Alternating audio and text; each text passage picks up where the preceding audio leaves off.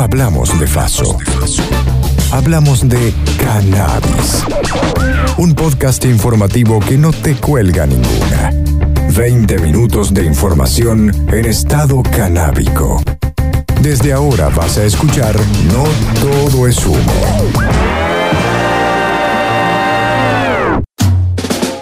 Marcha Nacional de la Marihuana. ¿Y en Córdoba? Para mí realmente es un honor, después de tantos años, de que esta gente ha hecho el aguante con esta marcha, que mantiene viva la llama de la libertad de la planta de cannabis, que es una planta maravillosa, que le hace la vida maravillosa a millones de personas todos los días. El pasado miércoles, las organizaciones sociales y políticas realizaron la Marcha Nacional de la Marihuana, desde Plaza de Mayo al Congreso, para reclamar la implementación de la ley de cannabis medicinal, la legalización de la planta para todos sus usos y la liberación de las personas detenidas por cultivar. Escuchamos a Mike Bifari, que desde el escenario explicaba cuáles son las exigencias de la marcha. Nosotros, si quieren, les cuento lo que está pasando. Esta semana se está discutiendo en el Congreso una nueva ley nosotros queremos que esa ley sea para los pequeños también, no solamente para las grandes corporaciones que van a todo el mundo quedándose con el negocio. Queremos que sea para los pequeños, queremos que todos los amigos que vienen cultivando se unan y que pueda generar trabajo, trabajo en los barrios. Podemos hacer que la gente de los barrios consuma, produzca y viva y tenga una buena vida con la cannabis. La provincia de Buenos Aires, el Frente de Agrupaciones Canábicas Bonaerenses llamó a concentrar en la ciudad de La Plata frente a la gobernación, para trasladarse luego a la ciudad de Buenos Aires. Mi nombre es Bruno Sommer, yo soy el vicepresidente de Cultivando Pinamar, ayer estuvimos participando en la doceava marcha que se realiza acá en Argentina, Mundial de, Cannabis y Marihuana, donde participamos en la gobernación de La Plata, eh, nos juntamos, nosotros pertenecemos al Frente Canábico Bonaerense, donde participan más de 45 asociaciones civiles y agrupaciones eh, para realizar un pedido por el basta de allanamientos, el basta de detenidos y detenidas y detenidas por cultivar y plantar. Escuchamos a Bruno Sommer, vicepresidente de la organización Cultivando Pinamar, que nos detalla cuáles fueron las consignas de la marcha para este año en consonancia con el pedido en todo el país iniciar una, a través de una carta un diálogo con la gobernación de la provincia de Buenos Aires para eh, estar un poco eh, trabajando en conexión y que nos escuchen con el tema de la propuesta con respecto a educar o guiar con las nuevas políticas que se están implementando con respecto a Resprocan y demás, a las fuerzas de seguridad que están desinformadas no solo eso, sino que también al Poder Judicial. Finalmente, Bruno nos comenta otra de las exigencias respecto a la nueva ley de cannabis industrial. Estuvimos eh, en Plaza de Mayo, donde concentramos eh, muchas agrupaciones de diferentes partes del país y marchamos por la libertad de los presos, por la liberación de la planta en sí, en su totalidad, para todos sus usos. Y también marchamos para que el proyecto CULFA que está tratándose en diputados con respecto a lo que es la ley de cannabis y cáñamo industrial tenga un poco más de participación con respecto a la escucha de todas las agrupaciones y asociaciones canábicas a lo largo y a lo ancho del país, que no solo se queden con el lobby de las empresas que vienen de afuera a querer explotar esta nueva metodología que va a implementar Argentina. Las consignas de legalización de la marihuana para todos sus usos, basta de persecución a los usuarios y cultivadores y derogación de la ley 2737 todavía no se escucharon en nuestra ciudad de Córdoba, ya que las agrupaciones de la militancia canábica cordobesa aún no han acordado fecha para su marcha nacional. Porque no todo es humo. Ahora noticias. Para que tengas en cuenta. Entre Ríos y Cooperativismo Canábico. Nosotros y todas las agrupaciones hermanas canábicas estamos cumpliendo un rol que tendría que estar cumpliendo el Estado en este momento. Nosotros estamos dando acceso a la salud, acceso a la educación, acceso a una política de reducción de riesgos y daños, todas herramientas que nos tendría que estar brindando el Estado y no solamente que lo estamos haciendo nosotros y de forma gratuita, sino que somos hoy en día criminalizados por eso. En mayo de este año, la Cámara de Senadores de Entre Ríos convirtió en ley el proyecto por el que se crea el régimen para el acceso seguro e informado al cannabis con fines médicos, terapéuticos y paliativos del dolor. Sin embargo, al día de hoy, esa ley aún no está reglamentada.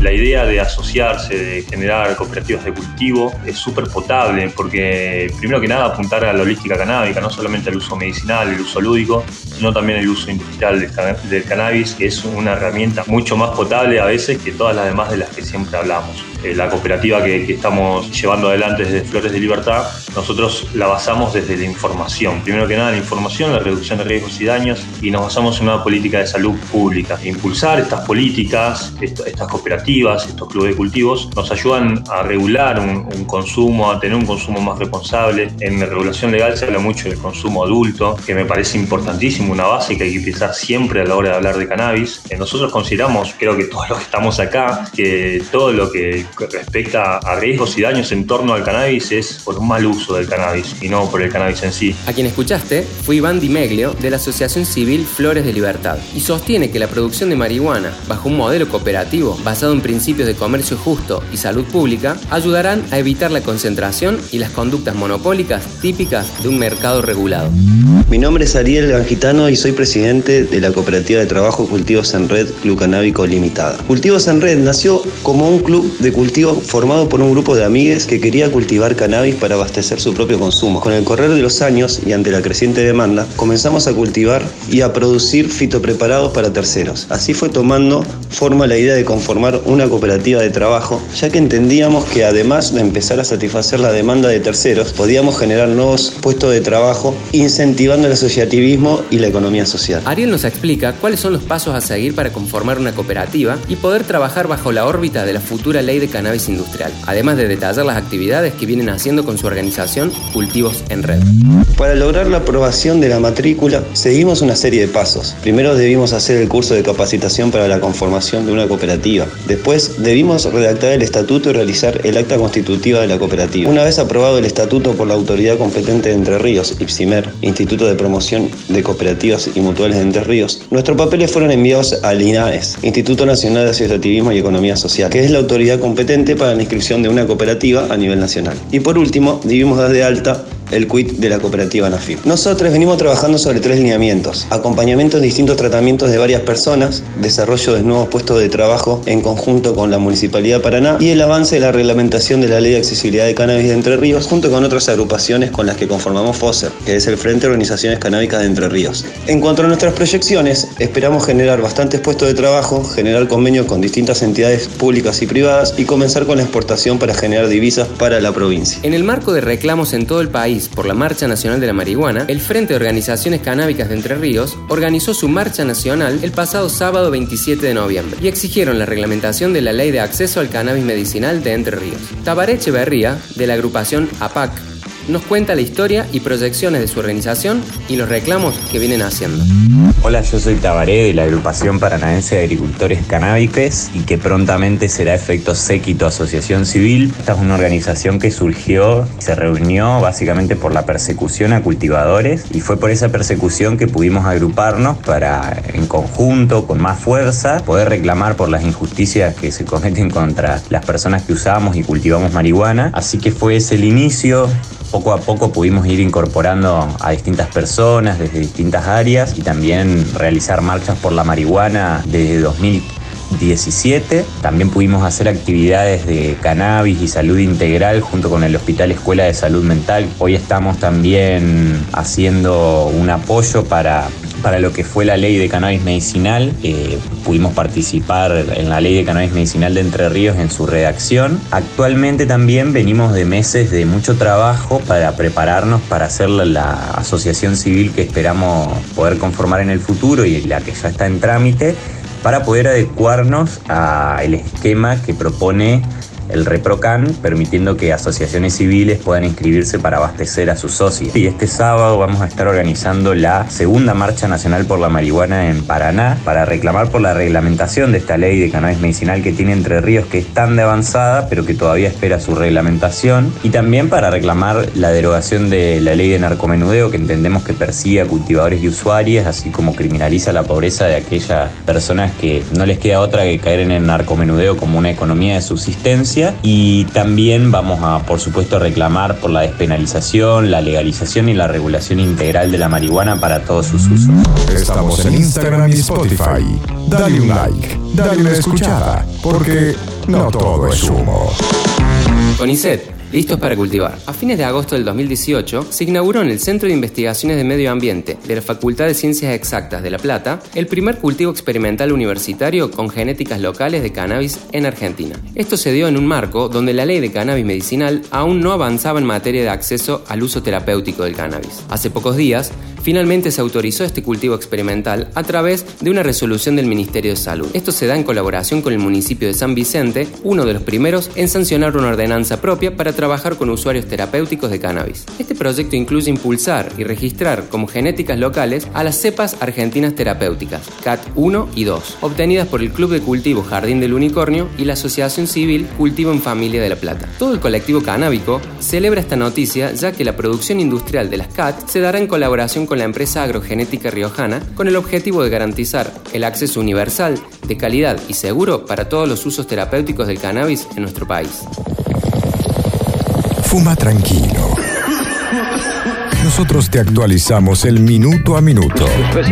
No todo es humo. Expo Cannabis Uruguay. Expo Cannabis Uruguay, séptima edición. Y vamos a hablar con los presentes acerca. ¿Con qué están bajoneando? ¿Dulce o salado? Relax. Comercio exterior. Estamos exportando de todo eso, de muchísimo más.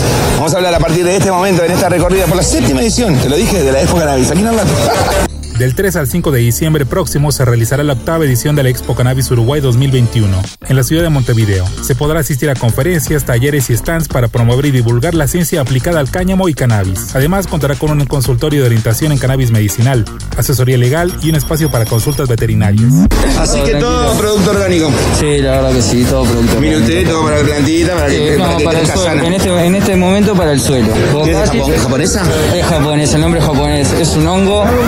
Ahí, ahí te lo dejo hablar a mi compañero. Y ahora que tiene la palabra la voz cantante es el amigo. Es un hongo benigno que lo que hace es un agente patógeno. Todo eso es orgánico, como es orgánico, 100% orgánico, 100% natural. La industria del cáñamo es una de las más prósperas a nivel local e internacional. y Uruguay está siendo pionero en la regulación de la industria. Por eso, una de las actividades se enfocará en el mundo de los negocios. La plataforma Cannabis Business Hub organizará un evento que consistirá en reuniones entre empresarios de la industria. Durante la conferencia y los foros se abordarán ejes ligados a los distintos sectores de la industria y comercio internacional, investigaciones con fines médicos, políticas de drogas, situación de las mujeres en cárceles y temas de la actualidad uruguaya como las tensiones por la interpretación de la reglamentación y el acceso a cannabis de calidad psicoactiva en las farmacias.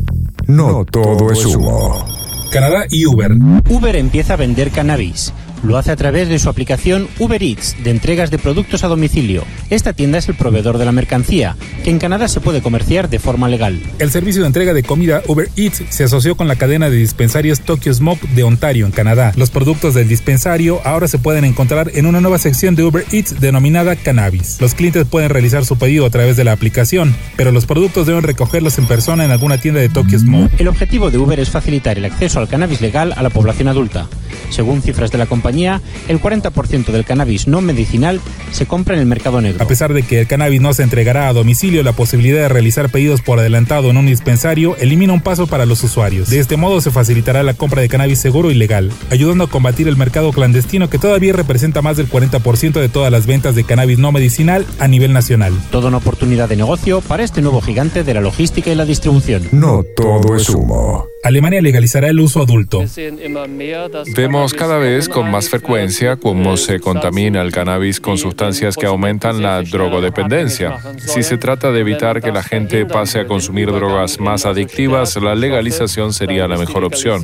Tras varias semanas de negociación, la coalición de tres partidos que serán el nuevo gobierno alemán anunció el pacto en el que se incluye la regulación del uso, producción y venta de cannabis. La propuesta todavía no ha sido desarrollada en profundidad, pero establece que la regulación cubrirá todo el proceso proceso de producción del cannabis, desde el cultivo hasta la venta en establecimientos habilitados, así como la introducción de controles de calidad y medidas de reducción de daños y protección de menores de edad. No creo que el tema de la marihuana vaya a impedir una coalición de socialdemócratas, liberales y verdes. Veo grandes coincidencias en los tres partidos y creo que se trata más bien de cómo llevarlo a cabo. Y antes de dar el paso, lo primero es reforzar la prevención. Eso lleva tiempo. El objetivo es introducir la distribución controlada de cannabis a adultos con fines de consumo en tiendas autorizadas. Esto controlaría la calidad, evitaría el trasvase de sustancias contaminadas y garantizará la protección de los menores. Entre las empresas que podrían cubrir esta demanda de cannabis recreativo en Alemania se encuentra la compañía Symbiotic, cuyas acciones subieron un 33% en pocos días. Hasta la fecha, la lucha contra el cannabis no ha dado frutos. El consumo entre los adolescentes ha aumentado en los últimos años y estudios de países que han legalizado la sustancia no apuntan a que ello haya empeorado los datos. El Partido Socialdemócrata cree que en lugar de perseguir a los adictos, habría que ofrecerles ayuda. La empresa especializada en el uso de cannabis medicinal es la única que actualmente cotiza en bolsa. De todas maneras, la regulación del cannabis recreativo abrirá el juego para que surjan nuevas compañías. Que el humo del choripán no tape el discurso. No todo es humo. Ahora, en No todo es humo, un invitado se relaja y te cuenta una experiencia con el cannabis. Hola, soy Marcos Paladino, músico y productor. Eh, bueno, mi relación con el cannabis. Por un lado, eh, el cannabis en mi vida lo, he conocido de chico, en la, adolescencia. Usualmente eh, lo utilizo cada tanto, más que todo en sesiones de inspiración musical, cuando me pongo a crear y, bueno, y, recrear melodías. Más que todo lo uso para eso, muy cada tanto. Cuando me hace falta inspiración lo considero un muy buen método, sano. A veces también cuando ando con ansiedad o, problemas para dormir también me ayuda por ahí a dar una pitada para, para poder dormir con tranquilidad. Y por otro lado me ha ayudado mucho, he conseguido aceite de cannabis para mi madre, que tiene unos, unos eh, temas, eh, que eso le ha ayudado a bajar a unos cambios, a poder dormir con tranquilidad, a sentirse más relajada. Así que la experiencia con el cannabis sigue siendo muy positiva y yo creo que es una materia y un mundo en donde se puede descubrir un montón y tiene muchos beneficios para la salud. Muchas gracias. No todo es humo. El primer periodístico de cannabis. En versión podcast.